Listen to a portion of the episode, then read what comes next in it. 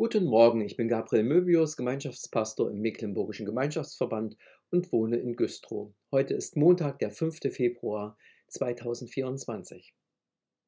Es gibt Menschen, die warten nur darauf, dass jemand einen Fehler macht, zu spät kommt, wütend wird, keine Antwort weiß. Und dann zerreißen sie sich das Maul, sie lästern, freuen sich diebisch darüber, sie erzählen diesem und jenem, was die andere Person gemacht oder gesagt hat. So etwas kann in der Schule, im Büro und auch in einer christlichen Gemeinde passieren. Wenn zwei Menschen im Konkurrenzkampf miteinander stehen, wartet der eine darauf, dass der andere etwas tut, was ihn schlecht dastehen lässt. Genau das Gegenteil lesen wir heute in der Losung aus Jesaja 30, Vers 18 über Gott. Der Herr harrt darauf, dass er euch gnädig sei. Das heißt, Gott wartet, hält Ausschau, konzentriert sich, wann der Zeitpunkt gekommen ist, damit er dir, mir, uns Gutes tun kann. Ich möchte mir das für alle Situationen, in die ich komme, hinter die Ohren schreiben. Gott lauert regelrecht darauf, mir gnädig zu sein. Das verändert alles. In schweren Zeiten, in Krankheit, Not, Zweifeln, Schwierigkeiten, bei handfesten Problemen zu wissen, Gott wartet darauf, mich zu beschenken, Gnade vor Recht ergehen zu lassen, mir im rechten Augenblick zu helfen. Der Prophet Jesaja sagt diese Worte zu den Menschen in Jerusalem in einer zwiespältigen Situation.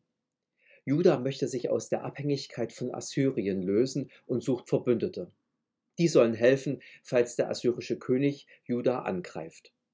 Sie wollen auf eigene Faust ihr Leben und ihre Zukunft gestalten. Sie wollen sich auf Menschen verlassen und nicht auf ihren Gott. Jesaja muss ihnen ankündigen, dass sie schmählich in die Flucht geschlagen werden. Auf der anderen Seite gibt es Menschen, die spätestens in der Not nach Gott rufen werden. Vielleicht fragen sie sich, ob sie das noch dürfen, nachdem sie Gott untreu geworden sind. Kommt Ihnen diese Beschreibung bekannt vor? Ich habe bestimmt schon so gedacht und gehandelt. Meine Pläne und Gedanken wollte ich durchziehen. Entweder habe ich gar nicht daran gedacht, sie vorher im Gebet zu bewegen, oder ich wollte es nicht, weil ich schon ahnte, dass Gott sie nicht gut findet. Bin ich dann gestolpert, ist mein Vorhaben gescheitert oder habe ich Schiffbruch erlitten, frage ich mich, darf ich jetzt noch um Gottes Hilfe bitten? Der Herr harrt darauf, dass er euch gnädig sei. Jesus erzählt in seinem bekannten Gleichnis davon. Der Sohn hatte seinen Vater für tot erklärt. Er hatte das Erbe genommen, war auf und davon und hatte alle Brücken hinter sich abgebrochen. Das Geld verjubelte er, schließlich landete er bei den Schweinen. Da ging er in sich. Er wusste, er war es nicht mehr wert, Sohn zu sein. Aber er wollte zu seinem Vater gehen und ihn bitten, ihn als Arbeiter anzustellen. So kehrt der Sohn nach Hause zurück, dreckig, nach Schwein stinkend und völlig heruntergekommen. Sein Vater aber wartet schon auf ihn. Der alte Herr rennt dem Kerl entgegen. Er nimmt ihn in die Arme, lässt ihn gar nicht ausreden, sondern befiehlt, bringt schnell das beste Gewand her und zieht es ihm an und gebt ihm einen Ring an seine Hand und Schuhe an seine Füße und bringt das gemästete Kalb und schlachtet's. Lasst uns essen und fröhlich sein.